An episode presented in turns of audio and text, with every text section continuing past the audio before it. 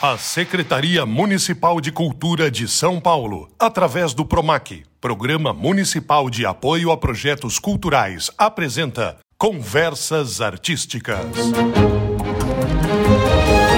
Salve, salve! Olá, sejam bem-vindas, sejam bem-vindos. Vamos começar o programa Conversas Artísticas. Aqui, Paulo Bonfá, falando direto do céu Inácio Monteiro, Camila. E eu sou a Camila Ciroja. A gente vai te acompanhar nessa série de programas que são feitos aqui em colaboração com a Coordenação Cultural do Céu Inácio Monteiro. Este programa, assim como toda a permanência da equipe durante a produção do projeto Conversas Artísticas, está observando os protocolos sanitários para preservar a saúde de todas as pessoas envolvidas. Isso quer dizer o quê? Que estamos todos usando máscara nesse exato momento, em todos os momentos em que a gente esteve aqui no céu, além de usar álcool em gel e garantir o distanciamento social. E assim, nesses moldes, temos uma convidada especial com uma história muito bacana. Jaiana Paiva, seja bem-vinda. Obrigada obrigada, obrigada pelo convite. Estou bem feliz de estar aqui hoje. Nós que ficamos felizes por contar com você, que é uma representante do canto lírico. Sim. É uma profissional de uma linguagem artística que para muita gente é até difícil de explicar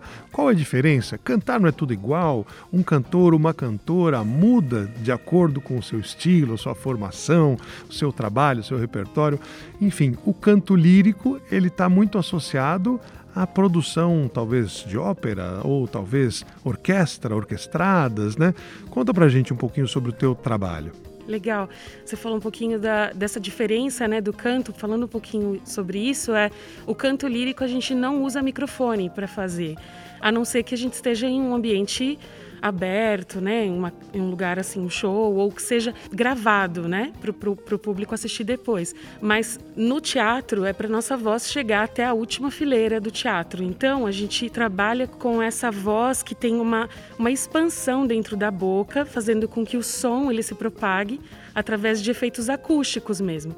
Então a gente usa esse efeito acústico do nosso corpo para expandir o som para o ambiente. Ou seja, resumindo, você está falando que numa apresentação em que tem cantores líricos, isso, eles não estão usando microfone. Não, estão usando Se microfone. Se for num estádio de futebol com 20 mil pessoas, talvez você precise ah, do microfone. Com certeza, com certeza. Mas dentro de um teatro, de, um teatro, de uma sala de, uma de concerto, casa, isso, uma casa apropriada, até, até mesmo um teatro menor, um, um auditório como esse que nós estamos, dá para ser dá para ser ouvido até a última fileira, enfim.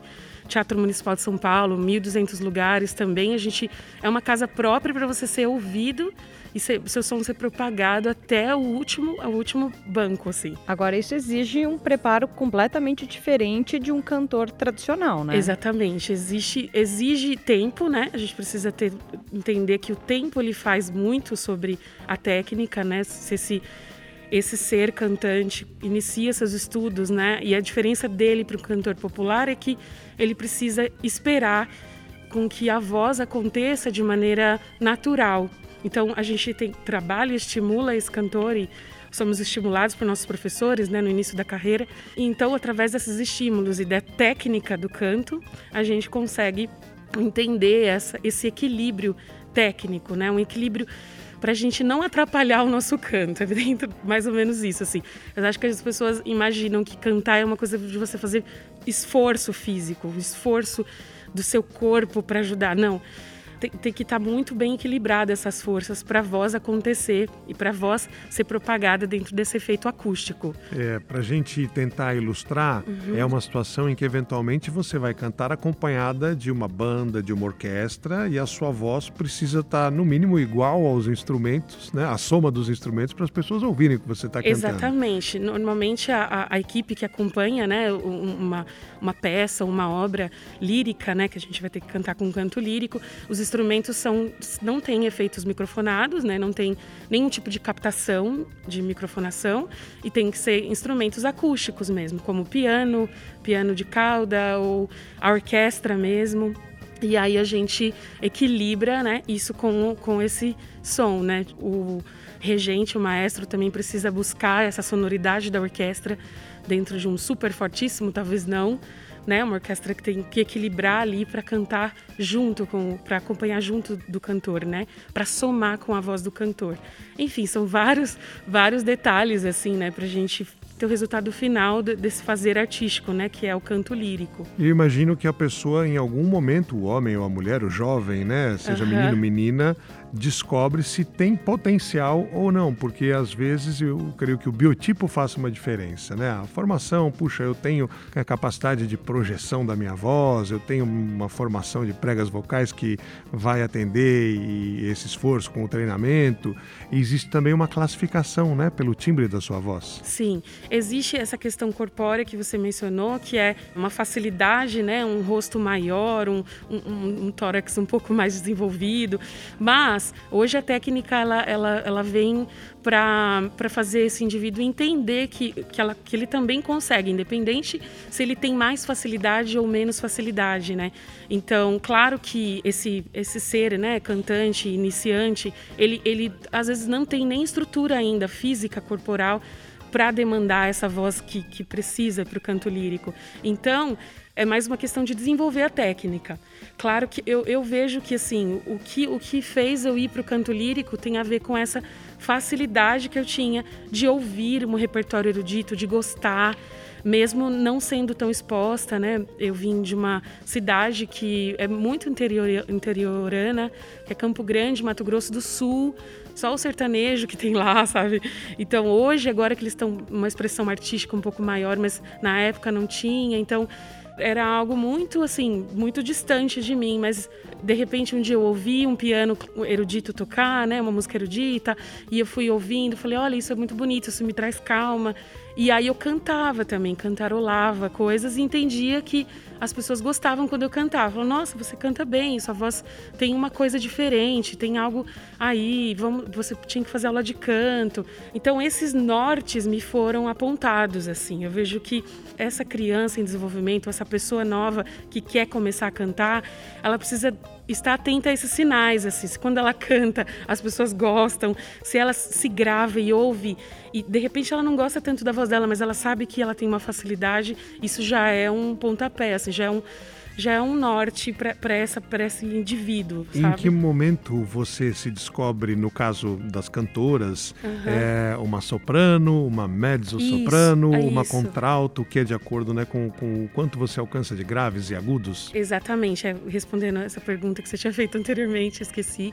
Bom, é, sobre a classificação vocal, a gente, depois de muito tempo né, de, desse estudo e, e, desse desenvolvimento dessa, desse ser, é, a gente consegue é, classificar esse sub, essa subclassificação vocal, né? Dentro do soprano, eu sou soprano, tem várias outras subclassificações, né? E essas subclassificações têm a ver com o repertório. O que você é capaz de cantar melhor Isso, seria o que exato. notas você alcança? Tem a ver com essas notas e tem a ver também com o que os compositores pensavam sobre uma voz que eles escreviam na época. Entende? O período romântico houve essa essa divisão assim. Os compositores eles olhavam para aquela voz que eles gostavam, às vezes até alguém que eles estavam juntos, uma esposa, uma cantora que eles admiravam e eles falavam: "Eu quero escrever para aquela voz".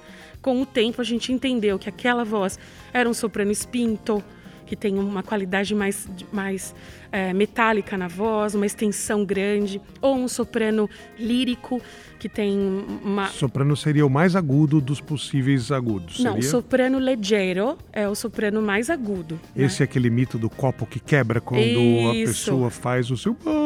Exatamente. Tem esse, aí tem o soprano lírico, tem o lírico leggero, né? Tem o spinto e tem o soprano dramático também. E, enfim, aí daí depois tem as outras classificações do mezzo soprano, e são mulheres que cantam um pouco mais grave, uma tessitura menor, mas com um brilho, uma região que as mulheres de, de voz mais agudas não têm.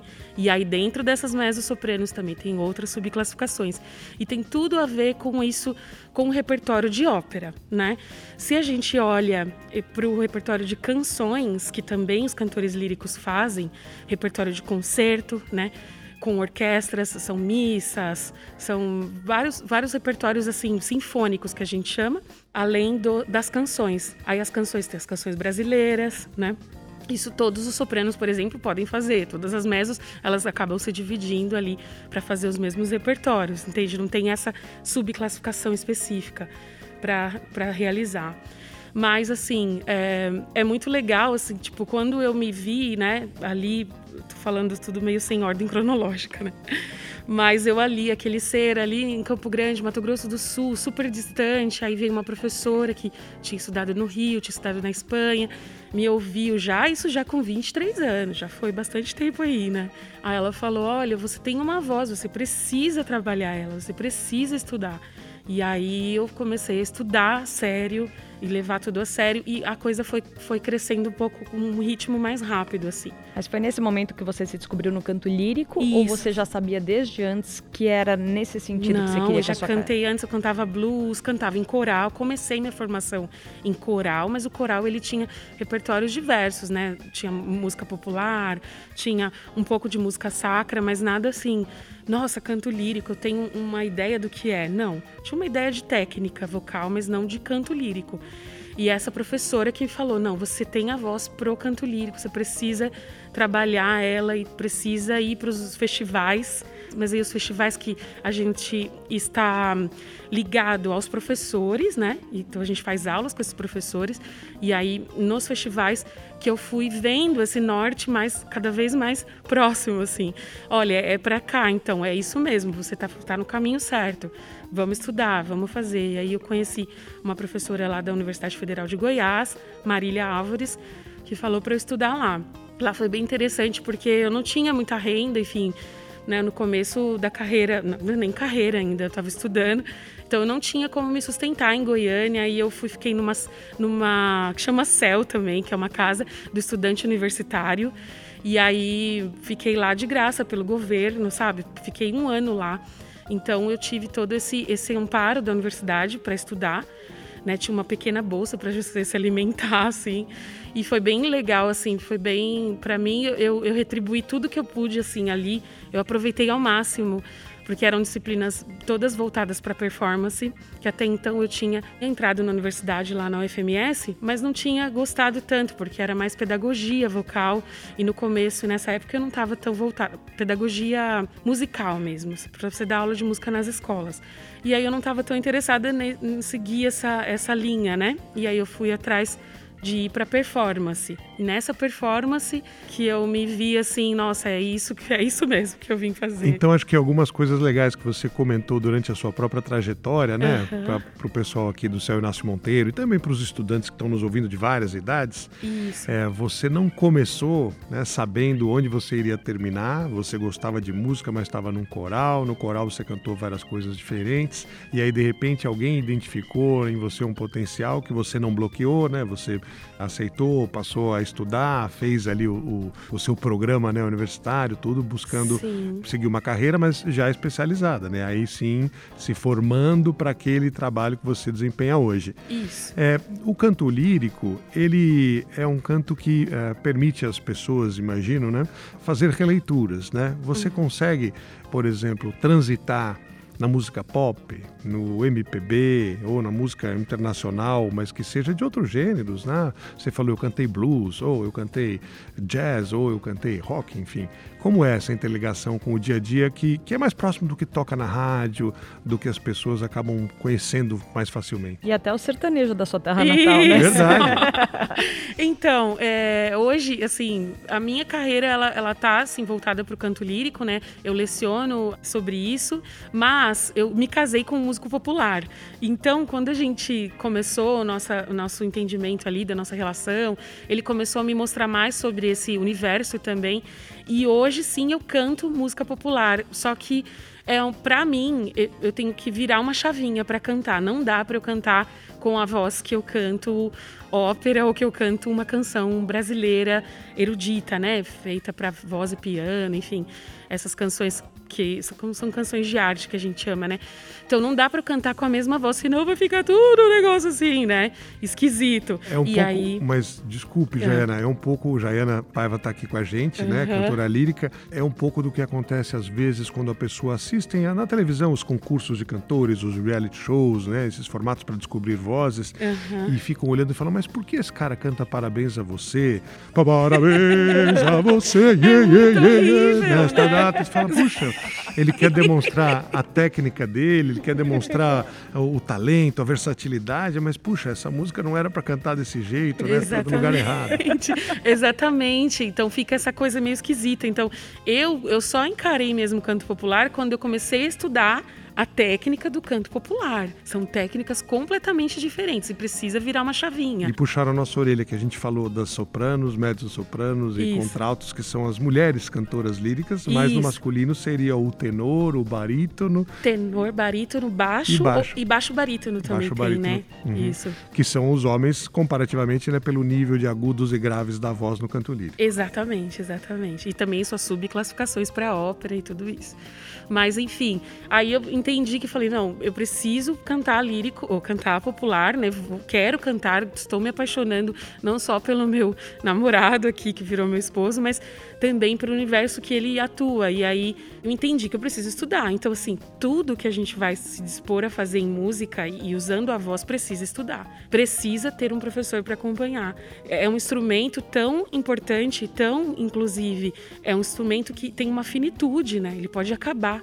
Então é diferente de um violão. Se você quebrar, estourar a corda, você vai trocar uma guitarra se alguém bater no chão, né? Tocando Excelente rock. lembrança, né? É. Porque é, é, o potencial humano, né? É, nós aqui fazendo a locução para gravação do rádio, da televisão, da publicidade, Sim. já sabemos que ah, tem um exercício de fonoaudiologia que é para aquecer a voz, é para poupar a voz durante o esforço, é depois para desaquecer a voz, que é como você treinar os seus, seus músculos, né? É aquela Exatamente. coisa que todo mundo dá risada, né? Que às vezes acabam mostrando antes do jornalista entrar no ar, que fica é. Trrr, brrr, é. fazendo é, um monte de barulho estranho. E isso é uma parte do trabalho artístico que a pessoa às vezes não associa, né? Tá junto com o seu ensaio, sua dedicação. Isso. Ah, eu preciso dormir. Quem dorme mais tem uma recuperação melhor para fazer uma outra apresentação no dia seguinte. Exatamente. Quem come de direito, consegue comer direito, tem também um resultado melhor. E quem sabe trabalhar a voz é, também, né? É, tudo faz parte desse grande tema que é a saúde vocal.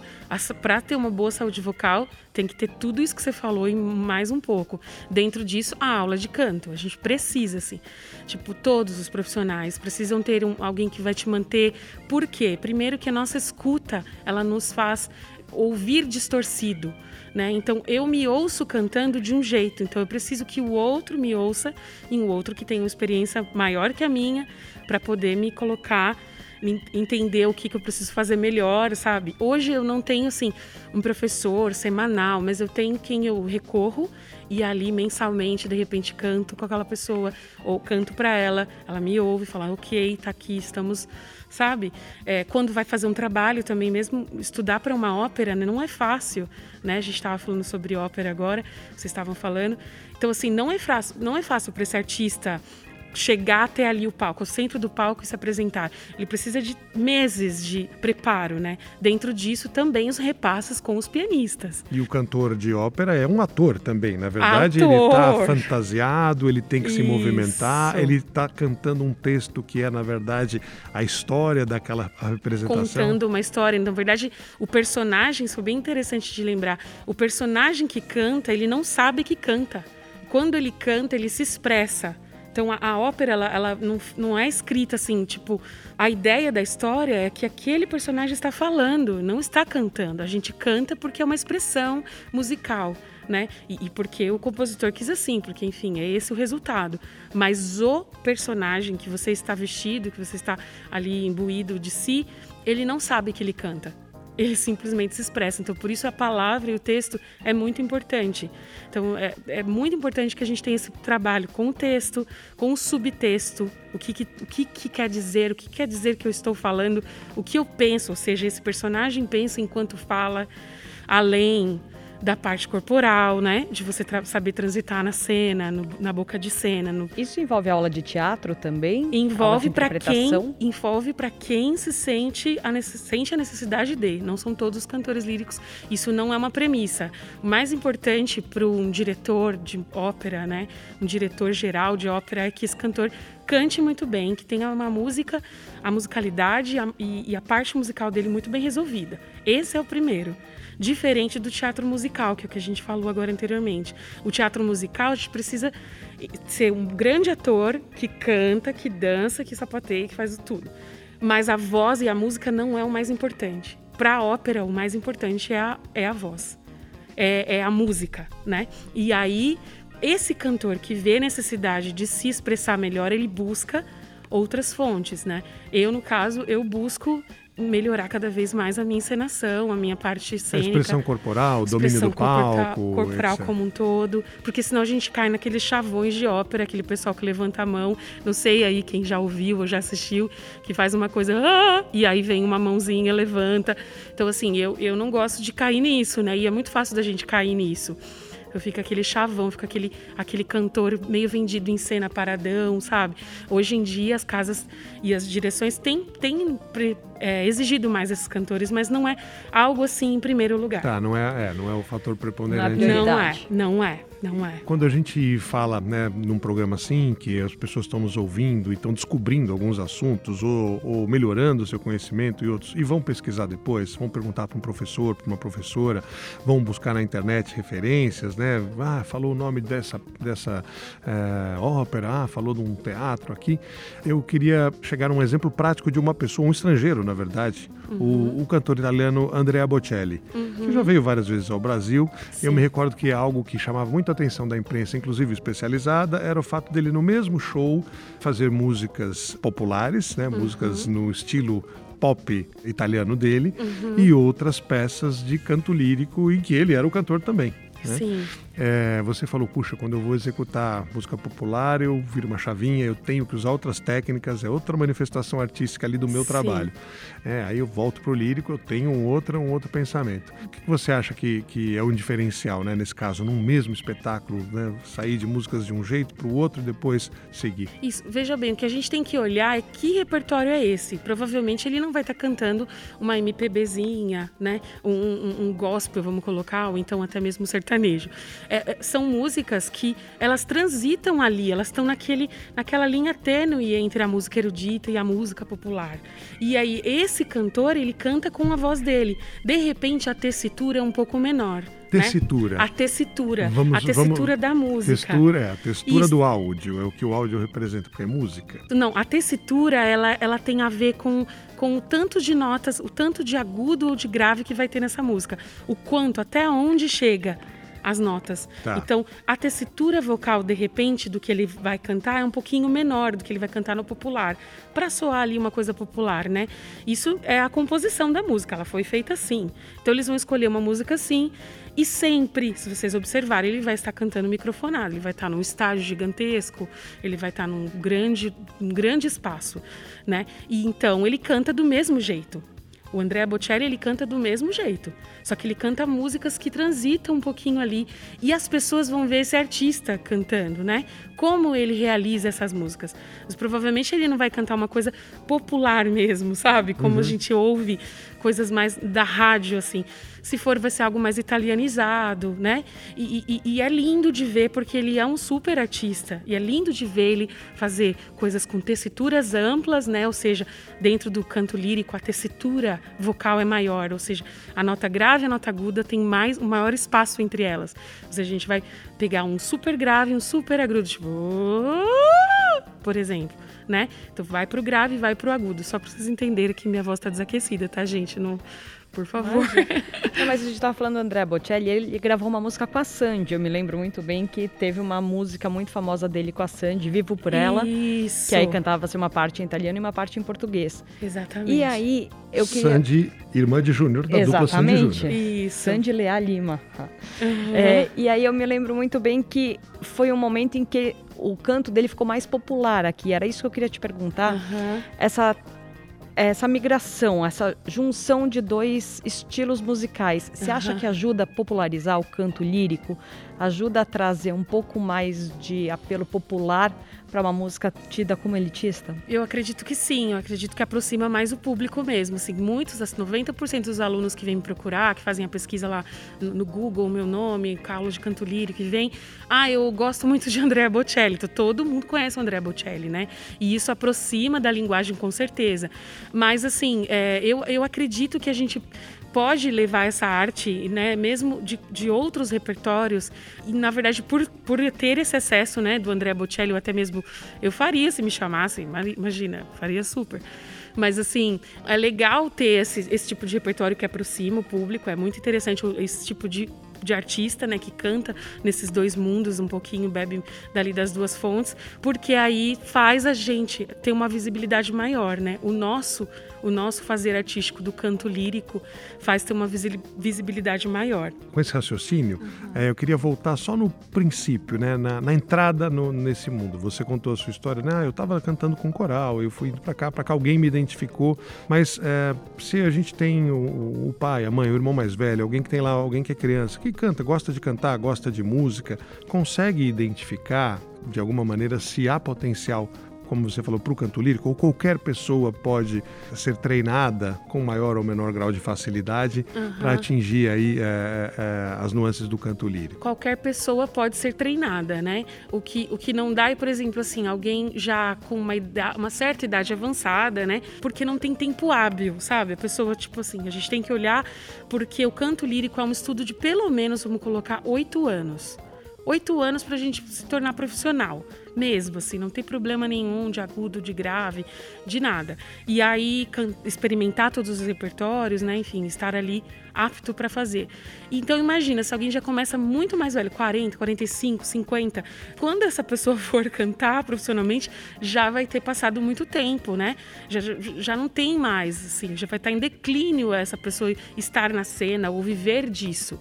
Mas sim, ela pode cantar e ela pode se realizar cantando, porque quem sou eu para falar que não porque eu dou aula de canto lírico e quero que os meus alunos cantem bem, se sintam bem, sintam prazer de cantar, porque quando a gente canta sem esforço nenhum na laringe, sem demanda nenhuma na, na região do pescoço, né, que, que é onde está alojada a nossa laringe, é muito gostoso, é muito é, é, algo que você se sente elevado de fazer, porque você usa o seu ar para subir as notas e descer, enfim. Então é, é muito legal de fazer isso e eu sou essa pessoa que falo que encorajo que sim, todos nós podemos cantar líricos, podemos estar exposto a esse estilo e a essa técnica. O que nós temos que entender é que demanda tempo. Então eu preciso esperar e ter paciência, que o processo é longo é longo, mas a gente chega lá. E para a gente concluir esse nosso papo bacana de hoje com esclarecimentos para coisas que muitas vezes a gente nem se questiona, né, quando está ouvindo música ou pensando em música, existe uma cena brasileira legal para se trabalhar? É necessário buscar lugar no exterior para seguir uma carreira profissional com o canto lírico? Sim, aqui eu, eu me mantive aqui, né, no Brasil, fiz alguns festivais fora, concurso de canto, né, de premiação, mas me mantive aqui, na carreira aqui. É, no Brasil. E sim, dá sim. A gente tem algum, alguns grandes, bons lugares aqui que te dão uma boa formação. Uma delas é a Praça das Artes, aqui do, do Teatro Municipal de São Paulo, fica ali no centro. É incrível ali. Tem inclusive uma aluna minha que passou para entrar lá e, e, lá é maravilhoso. O, aluno ele é exposto a, a a essa a tudo isso que a gente está falando aqui muito mais, né?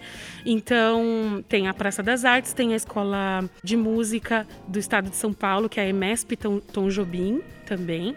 Tem o Teatro São Pedro para depois, numa pós-formação, né? É, esse indivíduo fez uma universidade também de canto lírico, por exemplo, o Nesp tem canto lírico, o USP tem canto lírico, ou esses cursos que eu estou falando, todos eles são gratuitos, né? A gente precisa ter uma seleção, uma pré-seleção para entrar, mas todos eles são gratuitos.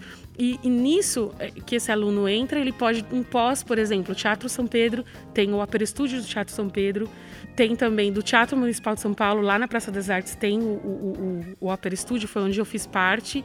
Foi onde eu realmente me inseri na cena do, do, do de São Paulo. Eu já tinha ganho alguns concursos né, de canto, mas parece que eu precisava estar ali inserida naquele, naque, naquele contexto para eu ser vista, para entenderem que eu existo em São Paulo. Então a gente precisa, depois desse tempo de estudo, né, vamos colocar assim, quatro anos ali de formação, esse aluno já pode enfim, se ele estiver apto, né, passar para entrar no, no, num upper estúdio desses de, de, São Paulo, que são incríveis. Assim, São Paulo é o melhor lugar para se estar mesmo. Né? O cenário é completo aqui, mas hoje com a pandemia está tudo meio instável, né? Então a gente entende também que para eu hoje, para eu viver disso, para eu por exemplo, sei lá, fazer ópera e ganhar com isso, é impossível. Porque precisam ter audições, precisam ter maestros que queiram que você faça, precisam ter várias óperas. Então, assim, tem muitos cantores na cena e muitos bons cantores, né? E quando eles escolhem um elenco, um casting, né? Depende de várias coisas, assim. Então, às vezes, não é porque você não é bom, às vezes é porque você não, não combina com aquelas vozes ou com o cenário, com aquilo que eles estão de proposta artística. Então, para isso tem as audições. Hoje as audições caíram bastante, assim. Então, hoje em dia um cantor lírico ele vive dando aula, ele vive sempre uma, uma formação de estudo contínuo, né? Então precisa ter, um, ter uma entrada, né, de, de recurso, ou seja, ou ele vai dar aula, ou ele vai dar aula em alguma algum outro curso livre, alguma coisa assim. E aí, para ele conseguir manter, inclusive, os estudos. Porque depois que você passa pela fase de formação, e é onde tudo isso que eu te falei que era de graça, não tem mais nada de graça. Porque você já está mais velho, você já está na cena. E é nisso que você já está na cena, você depende das audições e depende das suas entradas para você se manter estudando, fazer um repasse, cantar para tal maestro, fazer audições, enfim, estar transitando no meio. É, lá fora, com certeza, isso é um pouco mais, mais fácil, assim. Mas o lugar mesmo hoje no, no mundo, para a gente olhar e falar, ok, ali tem um lugar que realmente a ópera está assim fervilhando, que é a Alemanha. E aí isso tudo vai depender muito do quanto você quer né, se dispor para estar ali. Mas é um caminho lindo, assim. Se eu posso dizer algo para essas pessoas que estão me ouvindo, não desista dos seus sonhos. Assim, eu um dia tive um sonho e eu trilhei esse sonho e as coisas foram acontecendo. Então, assim, esteja atento que as coisas vão acontecer. Procure, né? Se informe no Google, se informe. Pode me adicionar nas redes sociais também, eu posso dar algumas dicas e tal. Meu nome é Jaiana Paiva nas redes sociais, não sei se eu posso falar. Fique e Jaiana com Y, enfim, aí vocês, a gente sempre uh, pode ali falar, me chamar no direct, quem quiser, né? A gente pode trazer algumas informações aí a mais para esses alunos, porque vai ser um prazer. Para mim é um prazer, assim, ter mais pessoas querendo saber, por isso é uma alegria estar aqui com vocês. Jaiana, com essa mensagem incrível que você deixou, quero agradecer muitíssimo a sua presença aqui, a sua participação no Conversas Artísticas, aqui direto do Céu Inácio Monteiro. Obrigada. Foi incrível, muitíssimo obrigada. Obrigada, eu que agradeço. A Secretaria Municipal de Cultura de São Paulo, através do PROMAC, Programa Municipal de Apoio a Projetos Culturais, apresentou Conversas Artísticas.